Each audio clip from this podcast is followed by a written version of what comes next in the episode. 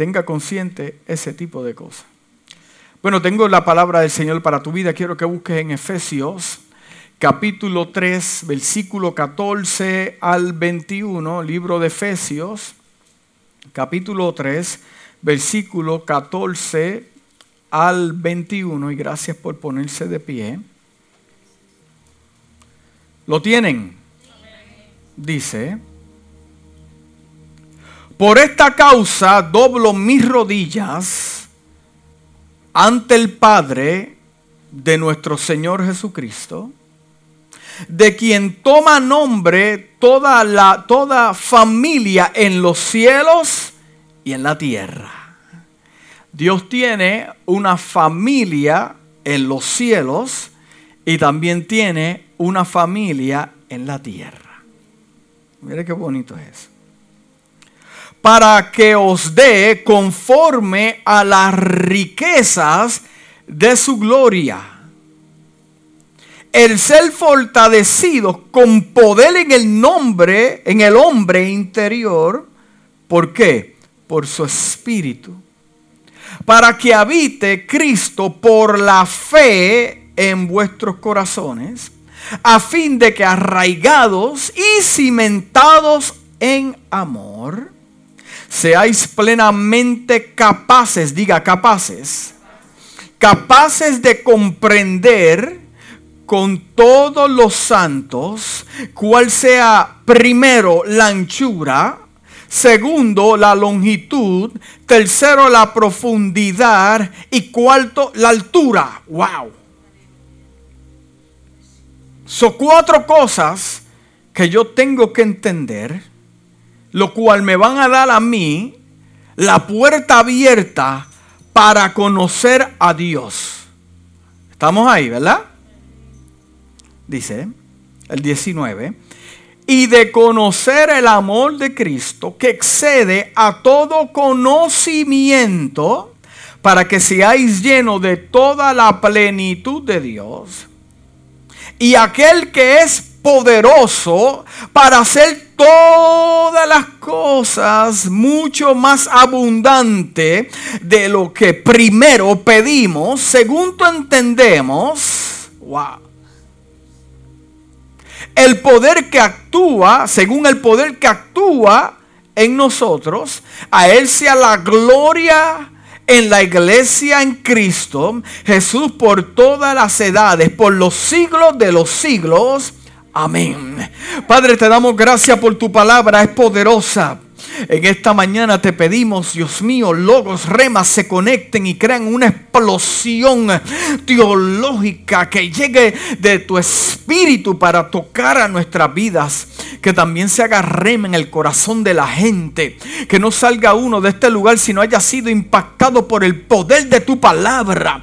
Venimos contra todo espíritu espíritu de entretenimiento, todo espíritu que roba las mentes, todo espíritu que roba la semilla, en el nombre de Jesús ahora hay libertad en el ambiente para recibir tu palabra. Espíritu que vienes a engañar, a, cegar, a, poner la gente sorda. Te vas en el nombre de Jesús ahora y hay libertad de fluir y tu espíritu tu palabra comienza a moverse a las cuatro dimensiones de esta casa, cortando desde esta plataforma hasta la iglesia y el que nos escuchan a través de las redes sociales.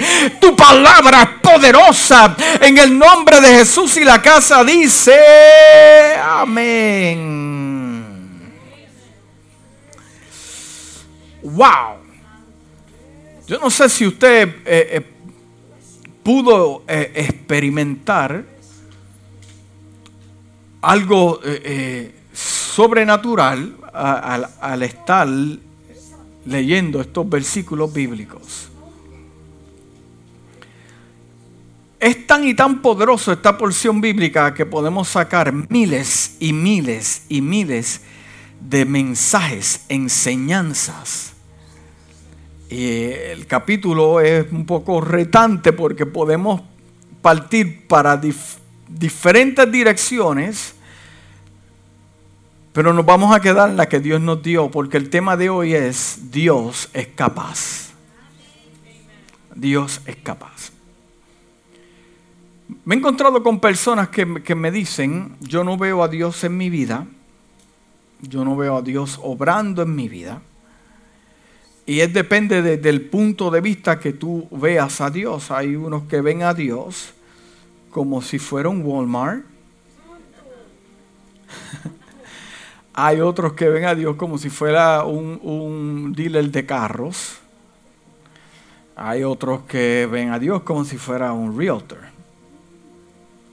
Y depende a, cómo ellos tengan la proyección en su imaginación, pues entonces tendrán eh, la valentía de decir, este es Dios y esto no es Dios. ¿Por qué? Porque están acostumbrados a definir a Dios no de acuerdo a su grandeza, sino a lo que yo aprendí en la tierra. Que muchas veces no está cimentado o enseñado a través de la Biblia, fue lo que tal vez me enseñó mi abuelito, mi abuelita, mi, padre, mi madre. Y muchas veces, eh, como eh, eh, por ejemplo, puedo pensar que vienes de un hogar disfuncional, vas a ver a Dios como fue tu papá. Y de acuerdo a eso es que tú vas a ver a Dios moviéndose en tu vida porque yo tengo que entender ciertas cosas, tengo que entender cuál es la anchura que yo pueda ser capaz, diga capaz.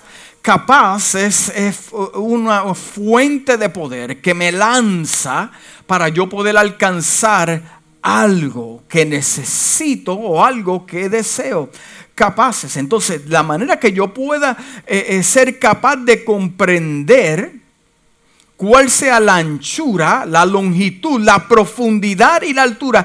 Estas cuatro cosas se deben, deben ser manifiestas en mi vida, no para conocer la totalidad de Dios, porque ninguna mente puede entender la totalidad de Dios. Hay personas que me dicen, yo conozco a Dios y Dios no haría eso.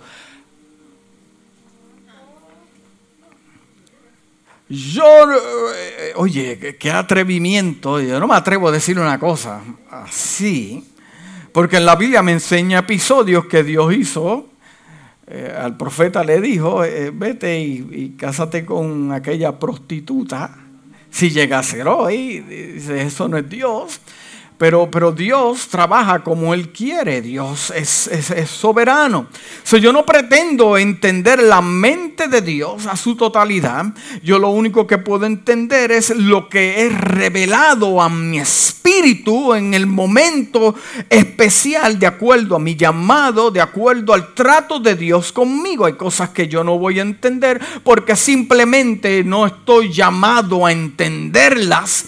Estoy llamado a caminar por fe. Te digo eso para quitarte un peso de encima que usted no tiene que entenderlo todo. Hay momentos que usted tiene que ver la situación y decir, tú sabes qué, eh, eh, lo que yo no entiendo ahora, como, como dice la palabra, lo voy a entender después. mi operación debe ser caminar y ejercer la fe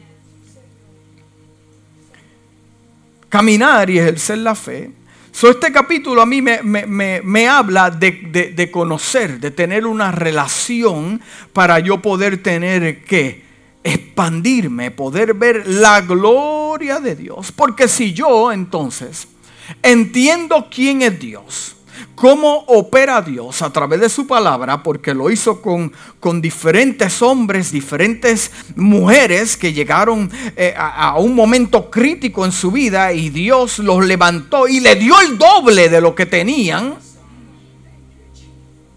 Pues entonces por medio de la fe yo puedo tomar estas historias y hacerlas mías en el momento de mi crisis, en el momento de mi ansiedad, en el momento de mi depresión. Y de acuerdo a como yo vea a Dios en mi vida, es de la manera que Él se va a mover. Si yo veo a Dios grande, yo voy a ver a Dios grande en mi vida. Si yo le he entregado toda mi vida al Señor, yo lo voy a ver en todas las áreas de mi vida. Porque si yo entiendo que Dios es bueno, dice su palabra que aquel en el versículo 20, aquel que es poderoso para hacer todas las cosas. Entonces yo no puedo eh, eh, eh, limitar a Dios que Dios no puede trabajar en ese imposible. No puedo limitarlo. Dice que Él es poderoso para hacer todas las cosas, mucho más abundante que las que pedimos o entendemos. ¿Cuántos han recibido cosas que nunca han pedido, pero Dios se las dio? Vamos a empezar de algo que tú no te merecías y lo tienes y es la salvación. Vamos a comenzar por eso. En, tu diario vivir, usted no dijo, yo quiero ser salvo. Yo, en su diario vivir del trabajo, a la casa, usted no, pensó, yo, yo quiero ser salvo. Yo, no, no, no, no. Él, te dio, vamos a comenzar por eso. Él te dio la salvación. Él te escogió. Él lo planificó todo. El escenario lo hizo Él. Todo lo hizo Él. Y, yo me he encontrado en situaciones en mi vida que, yo le he pedido una cosa y, ha venido otra. Y digo, wow, qué tremendo, porque conoce Dios mi corazón. Y Él conoce lo que me gusta y Él conoce lo que a usted le gusta. Amén. Dice, de lo que pedimos o entendemos según el poder que actúa en nosotros. La palabra capaz se refiere al poder que uno tiene en virtud de capacidad y los recursos. Me habla de dos cosas, me habla de capacidad y me habla de qué? De recursos. Si yo puedo unir estas dos cosas, Dios tiene la capacidad de hacer cualquier cosa. Tiene el poder, no tiene que pedir permiso. Él lo puede hacer cuando Él quiera y como Él quiere. Es capaz, no tiene limitaciones. No las tiene. No existen limitaciones en Dios. Segundo, no solamente, mire qué tremendo, no solamente no tiene la capacidad, sino que tiene los recursos también. Y si no lo, y si no los tiene en el momento, lo habla y se crean en su mano.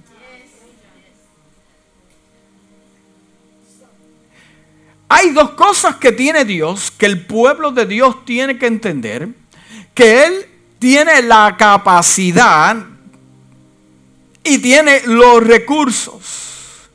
So, la pregunta que yo le hago a la iglesia y a aquellos que me están escuchando en esta mañana ¿Tú entiendes verdaderamente al Dios que le sirves? ¿Entiendes verdaderamente eh, eh, eh, este tipo de cosas que Dios tiene la capacidad y Dios tiene el recurso? ¿Lo entenderás bien? Porque si yo entiendo estas dos cosas, que Él tiene la capacidad y tengo Él tiene los recursos, entonces yo no tengo que tener problemas con ejercer la fe. Porque ¿por qué es que el pueblo de Dios no puede ejercer la fe? Es simplemente que hay, algo que, no está eh, conectado. Y es que tú piensas que Dios no tiene la capacidad o tiene los recursos. Porque si yo sé, si yo sé que la hermana Margaret tiene algo yo sé que ella es capaz de hacerlo, ¿por qué yo voy a dudar de la hermana Margaret que me lo puede dar a mí?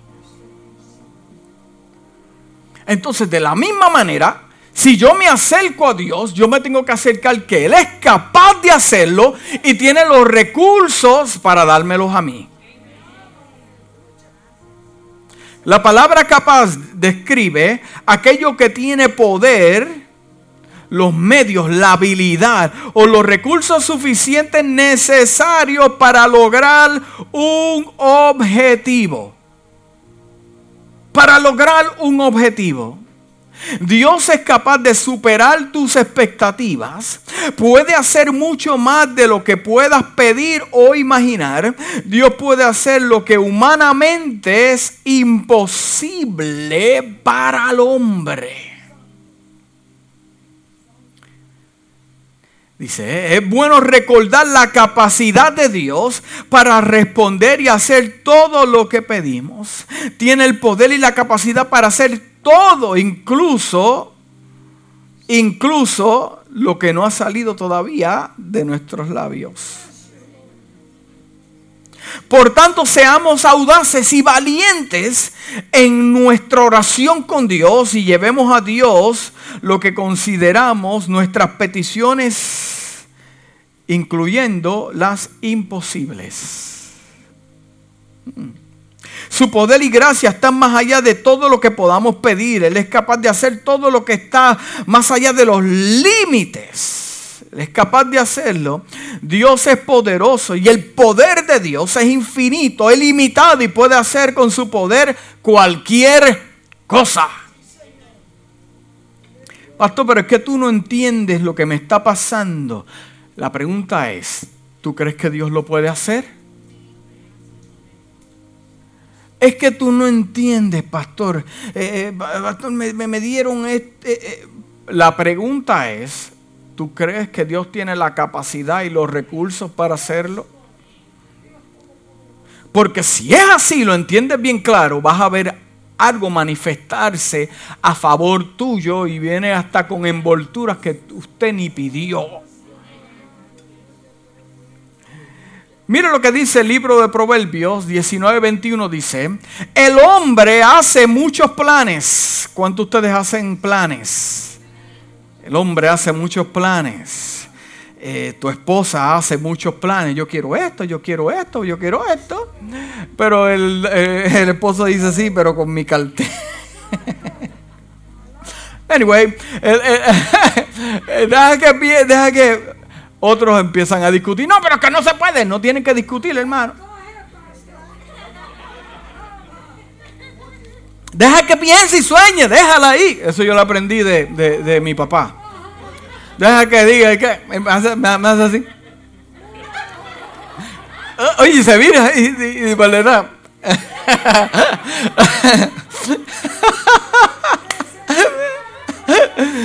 El hombre, la Biblia dice que los hombres planean. Oye, hay, muchos hombres que planean y, no, no, hacen nada. Pero, pero la Biblia dice que, que, que el hombre hace muchos planes. Pero mire, pero hay un pero pero solo se realiza el propósito divino. Yo te digo esto para que tengas paz porque hay gente en estos momentos planeando en contra tuya. Dios me trajo en esta mañana para decirte que puedes descansar tu cabeza en tu almohada porque ya Dios vio los planes que hay en contra tuya y Dios me dijo que te dijera en esta mañana que deja que hablen, deja que escriban, deja que te llamen, pero al final se va a cumplir lo que yo decreté de los cielos para tu vida. Deja que te amenacen, deja que te asusten. Tú no le hagas el juego porque yo tengo un plan que va a destruir eso en el nombre de Jesús. El hombre va a hacer muchos planes, hasta se los inventan en contra tuya. Si no lo hay, se los inventan pero se va a realizar el propósito divino. So, si Dios te dio un llamado y tienes una oposición, usted tiene que entender que no fue el hombre, fue Dios. Te lo digo por experiencia, lo viví en carne y sangre. Y yo le dije a Dios, estos planes tuyos, y como son planes tuyos, yo creo que tú tienes la capacidad y los recursos para abrirme puertas donde no hay. Puedo estar en un desierto y de momento Él tiene la capacidad de abrirle la puerta en el desierto. Dice que está a su lado, muchos son los planes. Hermano, no use esto en contra de su esposo o su esposa no lo haga eh, eh, para que tenga paz toda la semana. Sea sabio. Porque su esposa tiene la capacidad de apretar los botones que puede eh, sacarte de sincronización. Lo sabe apretar. Y también tiene la capacidad de, de decirle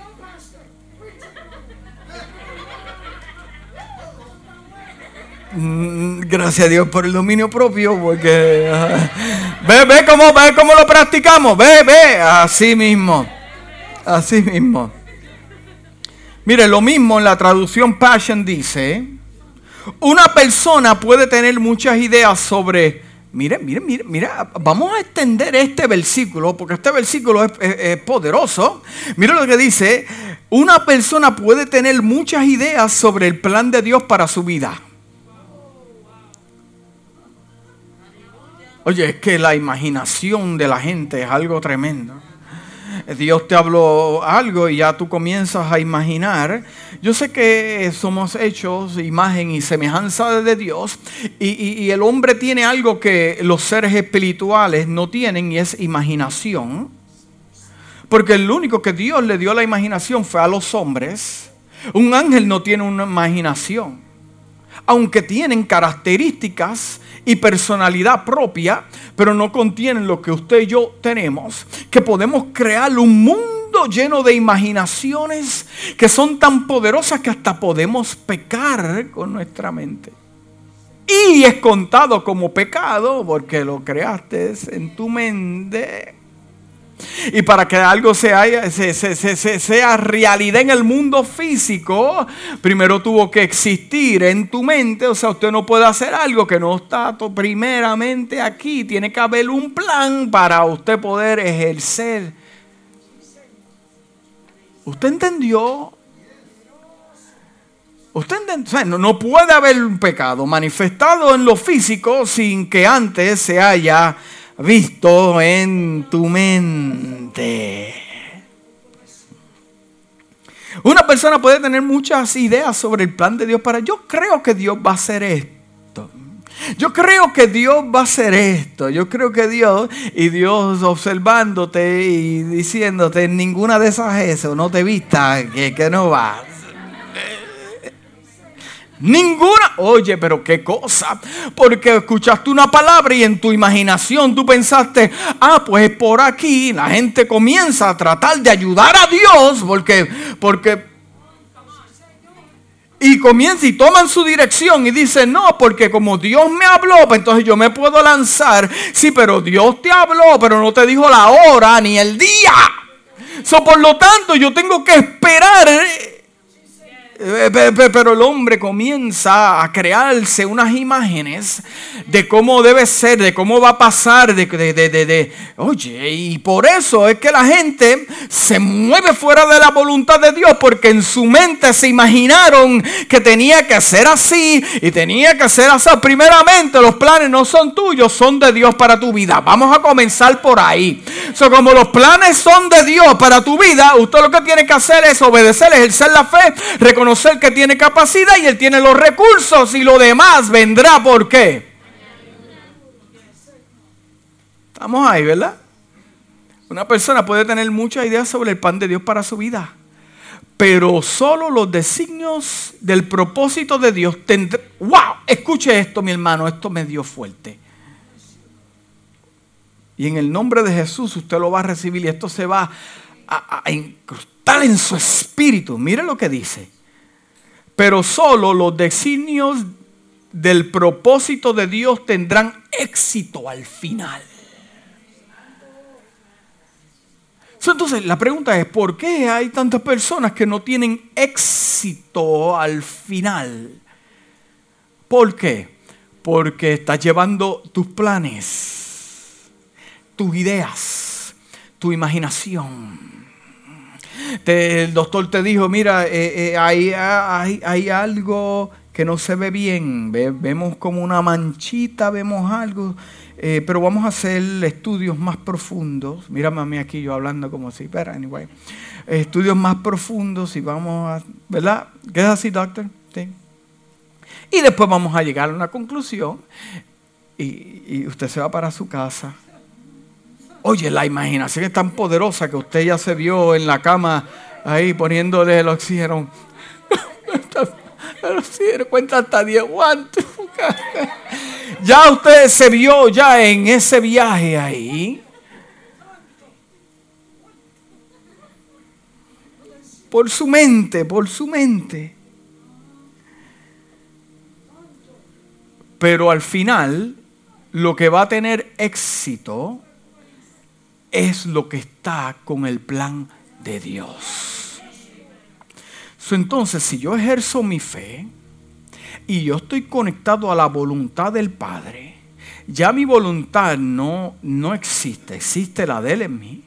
Ahora yo entiendo como José todo lo que hacía prosperaba porque José no simplemente estaba en la voluntad perfecta de Dios. José entendió que Dios tiene la capacidad y los recursos. Y por eso no comprometió su vida aunque estuviera preso y aunque fuera un esclavo. No comprometió su fidelidad a Dios. Wow.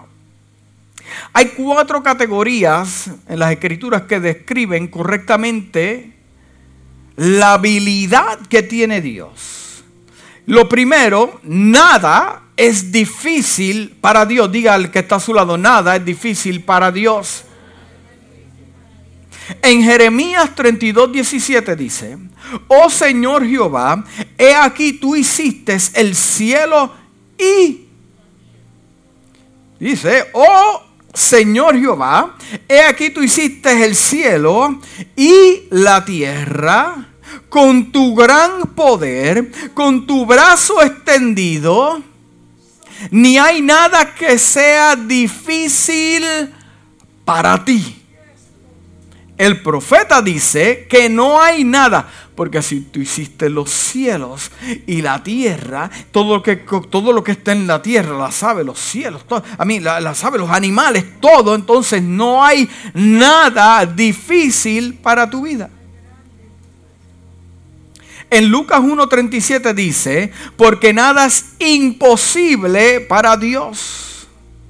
Lo mismo en la traducción Passion de inglés a español dice, mire, mire, mire qué tremendo ninguna promesa de Dios está vacía de poder. Ninguna promesa de Dios está vacía de poder. Sea que cuando Dios te prometió algo, viene acompañado con una autoridad y un poder que nadie lo puede detener. El único que lo puede atrasar es si yo no tengo la capacidad de entender que Dios tiene la capacidad y también tiene los recursos. Ninguna promesa está vacía de poder, nada es imposible para Dios. Segundo, nadie puede detener los planes de Dios. Nadie puede detener los planes de Dios. Hmm.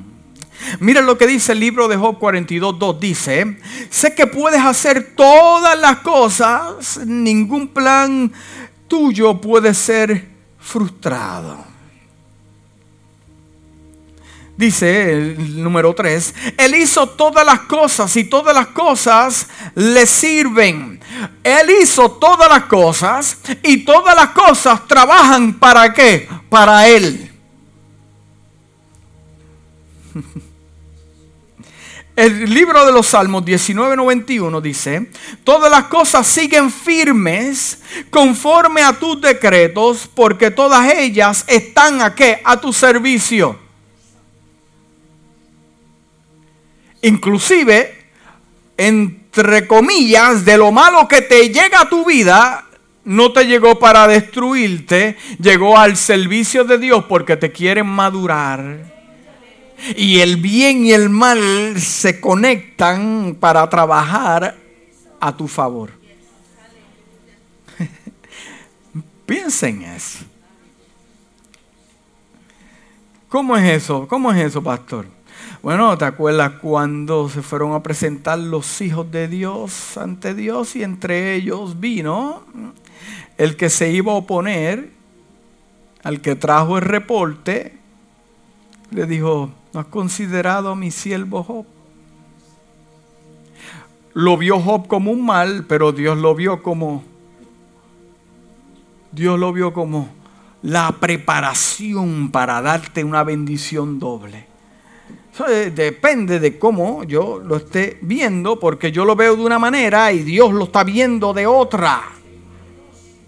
Si yo me puedo poner entonces de acuerdo a, pedirle a Dios que me muestre en mi espíritu de cómo Él lo está viendo, pues entonces usted ejerce su fe.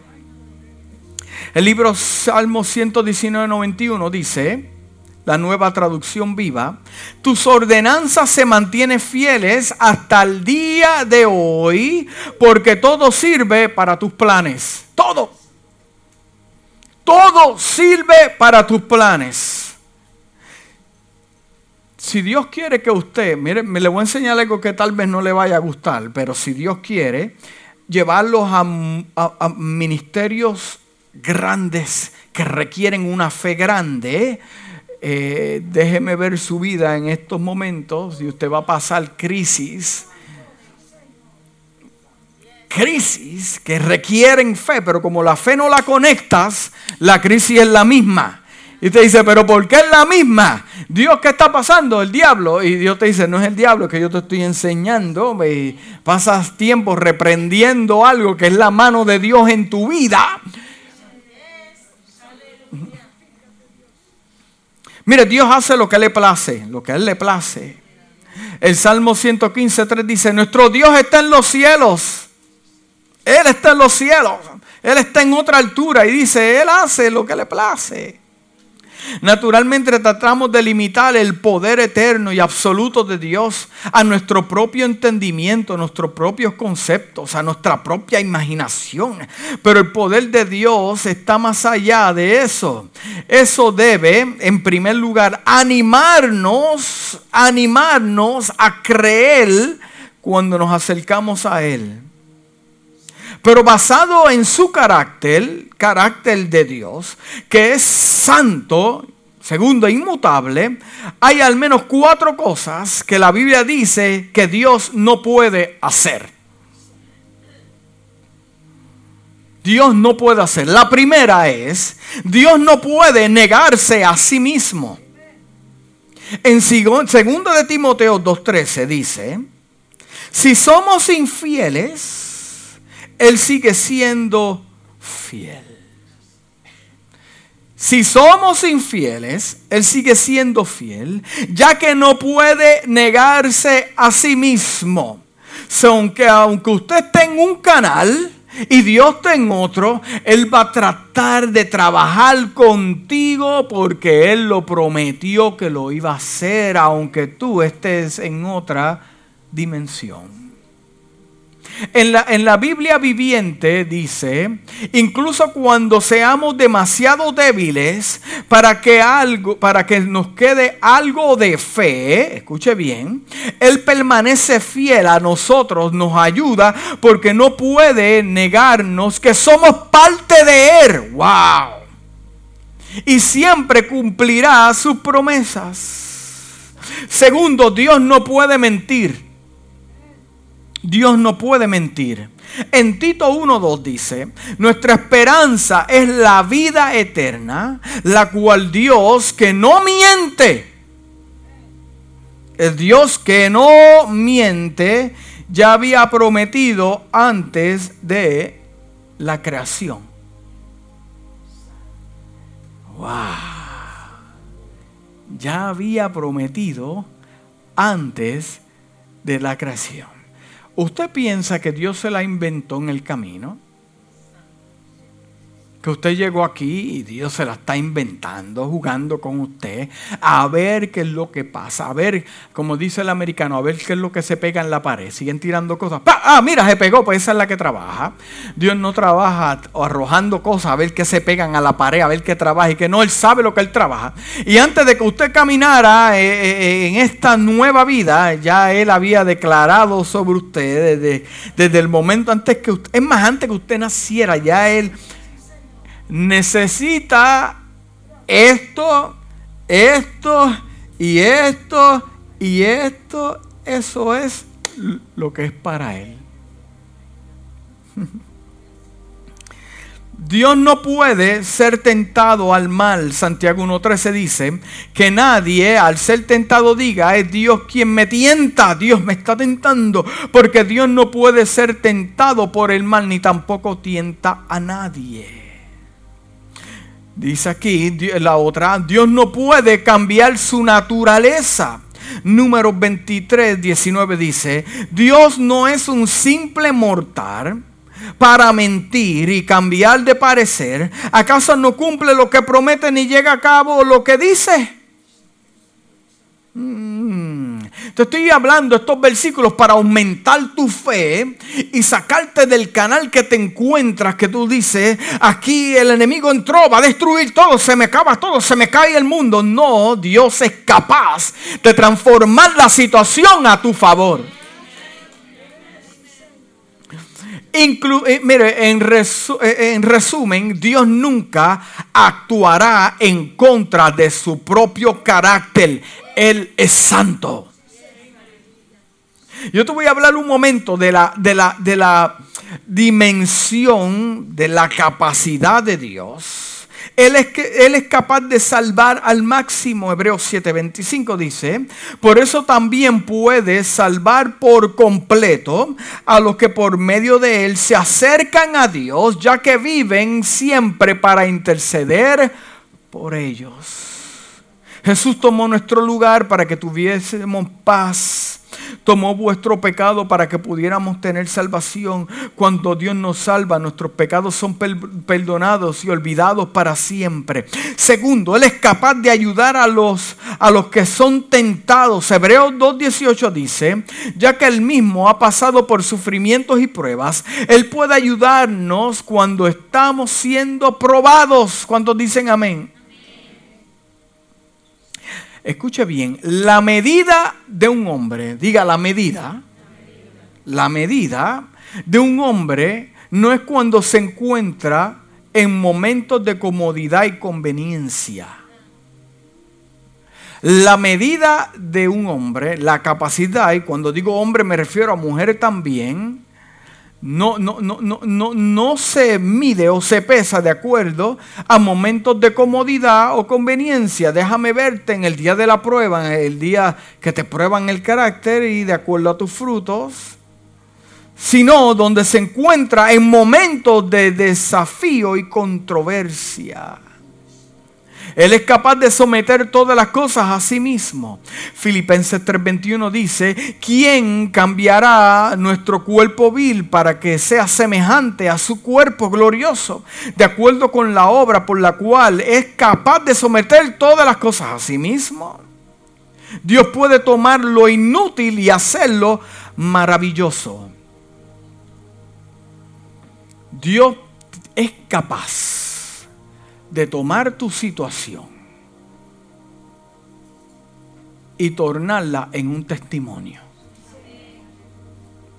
Dios puede tornar tu situación, convertirla en un testimonio que va a tocar a muchos. Él es capaz de hacer este tipo de cosas. En Primera de Corintios 1, 25 al 29 dice, porque lo insensato de Dios es más sabio que los hombres. Wow. Y lo débil de Dios es más fuerte que los hombres. O sea, lo débil de Dios es más fuerte que los hombres y lo que no vale, como quieres, más sabio que los hombres. Pues mirar, hermano, vuestra vocación, que no sois muchos sabios según la carne, ni muchos poderosos, ni muchos nobles, sino que lo necio del mundo, lo que no sabía, lo escogió Dios para avergonzar a los sabios y lo débil del mundo escogió Dios para avergonzar a lo fuerte.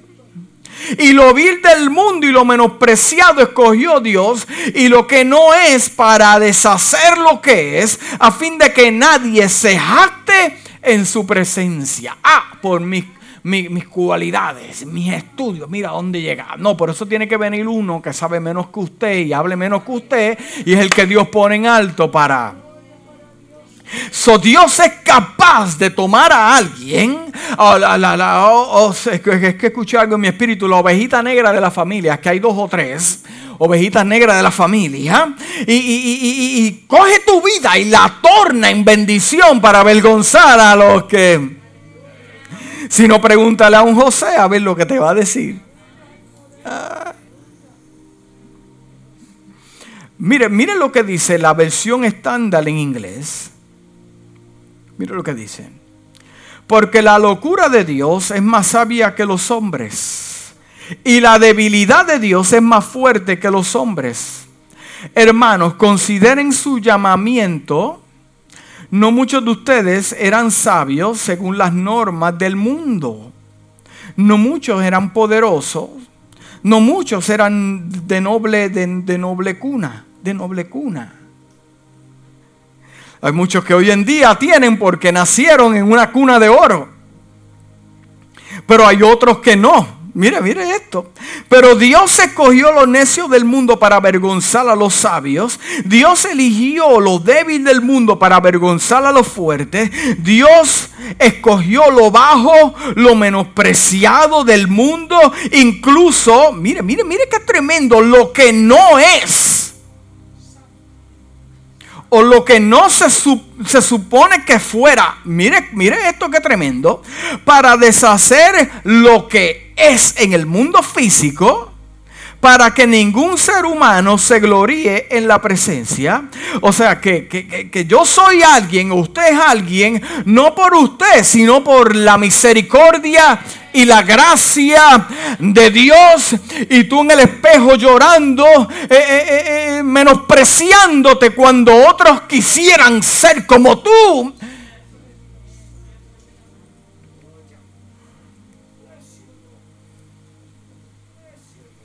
Lo menospreciado.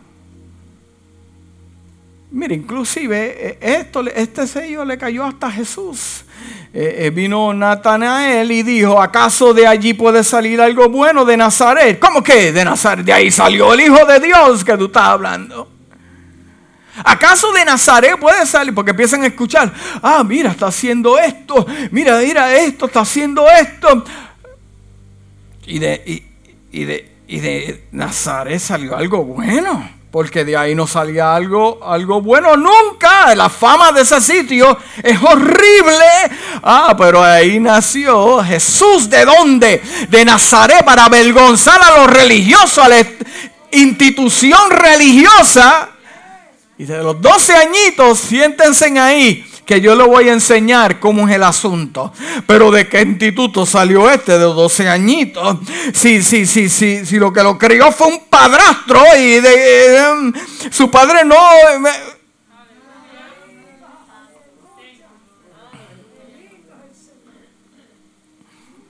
en, el camino un momento José murió, por eso es que usted no lo ve en la crucifixión, porque él, llegó un momento en que él murió, pero, pero la sabiduría que tenía vino de lo alto y los maestros se sentaban y decían, pero ¿quién le enseñó a este muchacho ese tipo de cosas? Déjame verle las sandalias, son las más baratas. Déjame verle los vestidos, son los más baratos. Déjame verle descalzo y peluda. ¿Qué pasa aquí? ¿Y qué clase de sabiduría tiene? ¡Oh! Porque se salió de Nazaret, de, de donde nadie lo quería, de donde no buscaban nada, pero de lo menospreciado. Dios es capaz de hacer algo poderoso con tu vida. Deja que te menosprecien, deja que hablen, porque al final se tendrán que sentar contigo y ver de dónde ese muchacho sacó esa sabiduría, de dónde sacó esa revelación bíblica, de dónde lo que pasa es que tiene una antena conectada con el poder de Dios.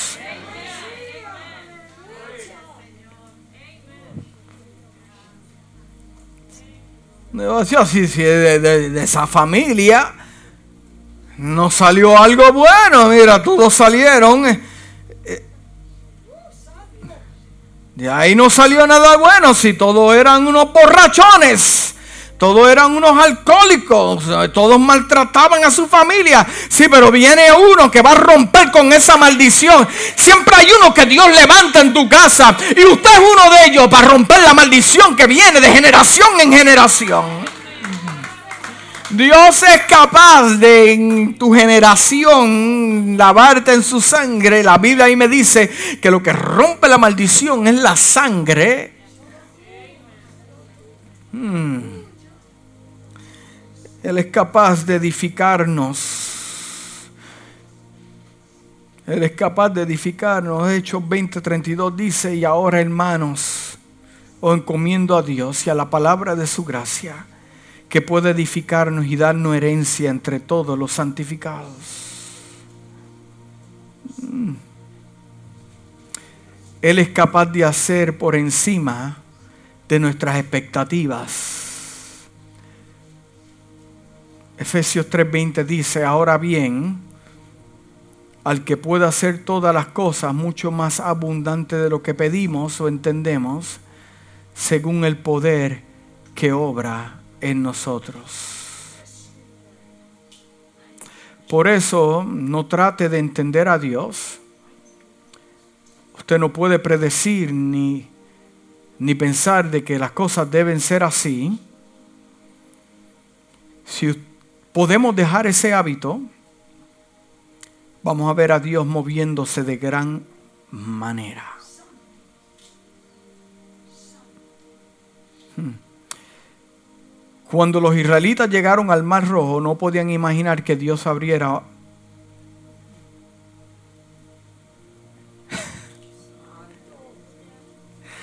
Cuando los israelitas salieron de Egipto, ellos no salieron pensando que le esperaba un mar. Eh, Mire, fue, fue tan explosivo la salida de este pueblo que hasta egipcios le dijeron al faraón, goodbye, nos vamos porque nos vamos con ellos. Hasta egipcios salieron, ¿usted sabía eso? Como también hay judíos que no creyeron y se quedaron. Lo menos que se iban a imaginar era que iban a caminar, iban a caminar, a caminar al principio salieron con fiestas. ¿Usted, sabe eso? A plenas, salieron todo el mundo contento. Vamos ahí. Y los guiros y la trompeta. Todo el mundo ahí celebrando hasta que como que vemos una sombra. Y, y, atrás lo que vemos es como el polvo levantándose. Eso parecen caballos y al frente vamos mal y detrás unos caballos, el mal de frente y, para acá no hay salida y para acá no hay salida. ¿A quién le echamos la culpa? A, al Moisés. Tú tienes la culpa. Nunca imaginaron que se iban a encontrar con eso. De la misma manera que Dios te saca de diferentes lugares y cuando te encuentras con la primera prueba y te haces canto porque no piensas que Dios es capaz.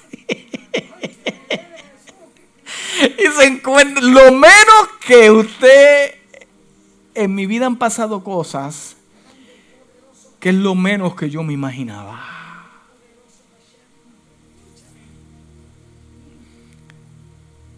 Y Moisés le oró a Dios, porque Moisés tampoco se lo imaginaba. Aquí vamos a morir todos. Aquí, pero se olvidó de lo sobrenatural que ocurrió para que el pueblo saliera. Ahí tú ves que si, hermanos, el que tenga oído escuche eh, lo que el Espíritu está hablando, porque si en mi momento de crisis o de esclavitud yo veo la mano de Dios moviéndose, es para que usted pueda leer que el mismo Dios que hizo lo sobrenatural cuando yo era esclavo, en mi transición para yo acercarme a la promesa de Dios, también yo me voy a encontrar con un imposible. No porque yo salí de una esclavitud, eso no significa que tampoco vendrá un imposible. Pero el mismo Dios fiel y verdadero que tiene capacidad y recursos para hacer de que yo salga de ahí, también cuando yo me encuentre con, el imposible, Él lo va a hacer. Ahora la pregunta es, ¿qué yo hago cuando yo estoy entre medio de dos imposibles?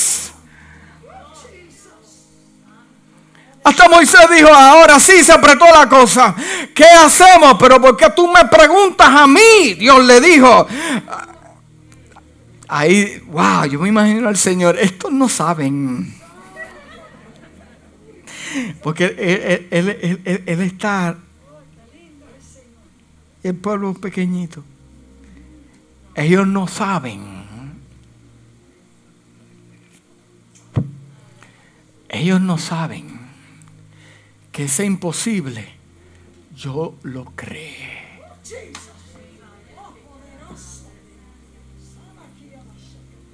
Imposible no estaba ahí por pura casualidad. Yo tengo los planos de ese mal.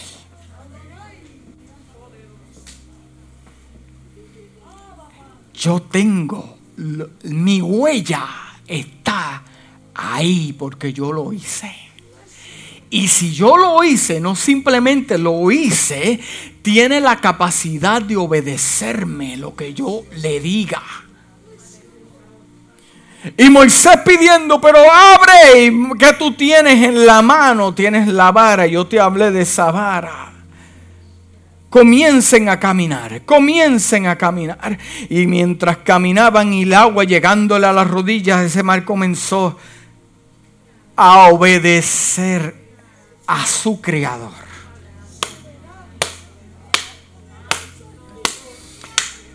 Yo te pregunto en esta mañana, ¿cuál es tu imposible? ¿Cuál, cuál es tu imposible? Ponlo en la mesa y pregúntale a Dios si lo puede hacer o no. Y Dios lo que te va a decir es, ¿qué tú tienes en la mano? Él no te va a hablar del imposible, Él te va a decir, ¿qué tú tienes en la mano? Tienes mi poder, tienes mi palabra, tienes la salvación, estás lavada en la sangre del cordero, has visto los milagros, cómo yo te salvé, cómo yo te sané, cómo te liberté. Ahora camina, coge lo que tengas contigo y camina por ahí, que yo haré lo demás. Yo haré lo demás. Yo haré lo demás, te dice el Señor en esta mañana.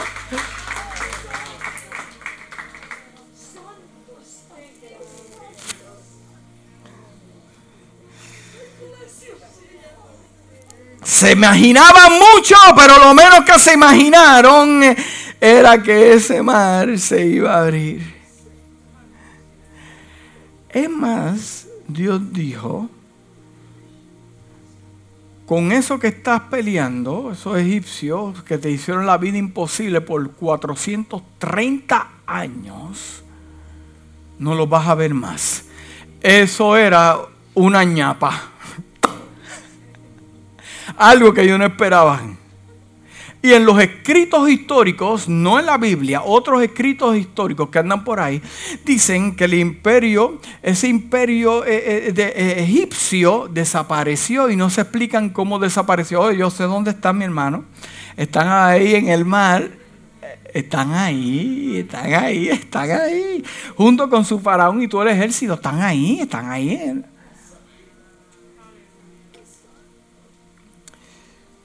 Estoy terminando ya. Dios es capaz de sanar y libertar. Mateo 9:28 dice, y cuando él entró en la casa, se le acercaron los ciegos y Jesús les dijo, ¿creéis que puedo hacer esto? ahí, así comenzó el milagro. Tú te acercas, ¿tú crees que yo lo puedo hacer? Sí, Señor, ahí está el milagro. Él es capaz de evitar que caigamos. Judas 24 dice, ahora al que puede, al que puede impedirte caer y presentarte implacable ante la presencia de su gloria con gran gozo. Hechos 20, 32 dice, y ahora hermanos, os encomiendo a Dios y a la palabra de su gracia, que puede edificarnos y darnos herencia entre todos los santificados. Lucas 12:7 dice, guay, yo siento a Dios bien fuerte en este lugar. Lucas 12:7 dice, así mismo sucede con ustedes. Aún los cabellos de tu cabeza están contados. Los cabellos de tu cabeza están contados. Yo conozco el número. Yo sé cuántos hay. Dice, no tengan miedo. Ustedes valen más que muchos gorriones y aves.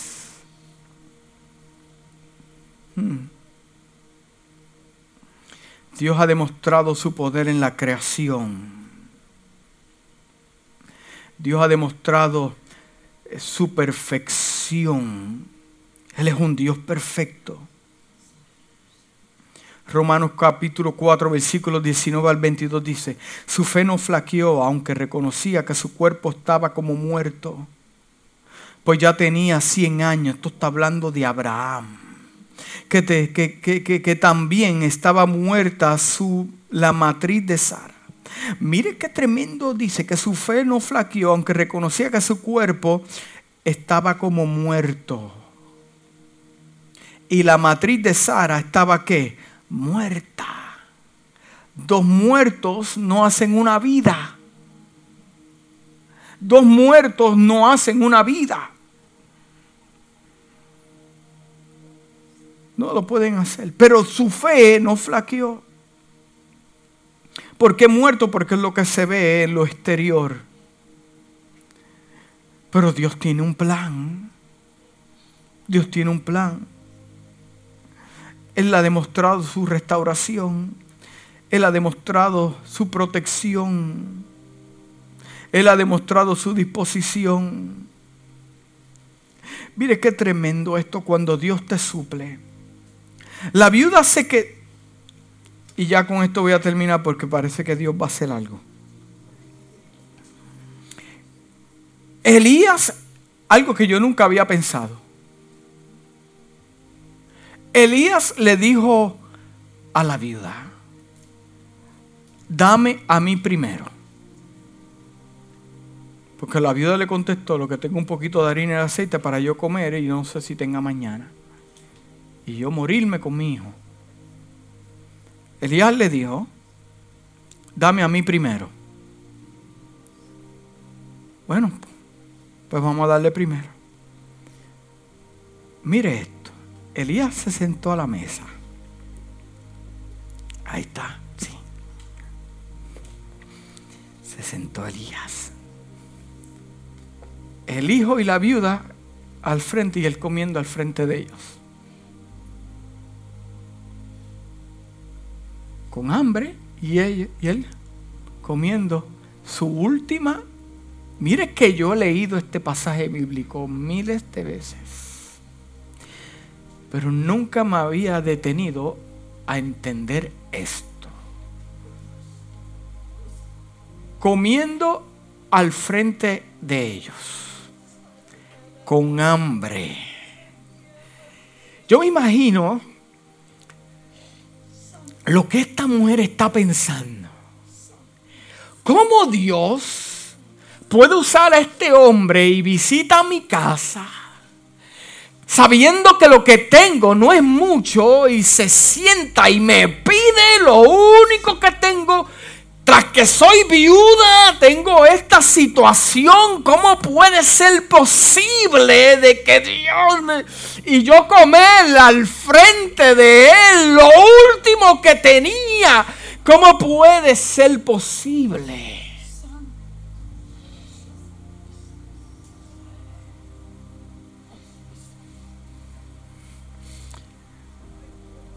Explíqueme eso usted.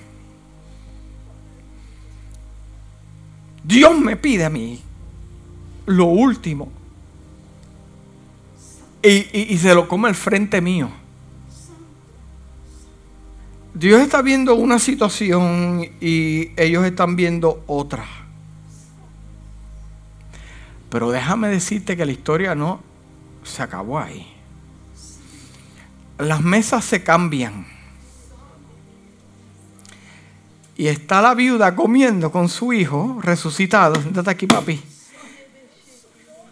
Tres años mientras los que estaban a su alrededor morían de hambre. Mientras tres años moría la gente de hambre, ella comiendo con su hijo ahí, ahí, ahí. Vale la pena ejercer la fe aunque tú no veas nada, no entiendas nada. Oh, yo siento a Dios en esta mañana. Rakatarabashate, Ricando no mokotandara bababashika, etilen direke, ratura bashota katandara bakiban shotema, ragna la bokude aishukete le emantaraya. Dios es poderoso para transformar cualquier a, favor tuya. Dios no se queda con las manos cruzadas a ver qué es lo que va a pasar. Él ya tiene el plan. Él ya tiene el plan.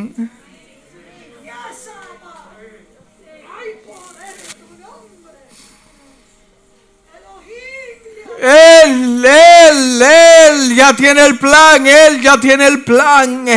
Mientras otros se enferman, tú vives. Puede caer la economía, tú vives. Te pueden amenazar, eso se cae. Viene a tu casa y tocan plagas, pero a tu morada no llegarán. Caerán, mira a tu izquierda, a tu derecha, mas a ti no llegarán. Dios te va a proteger. Toma fe, toma fuerza ahora Dios te ha visitado a tu casa.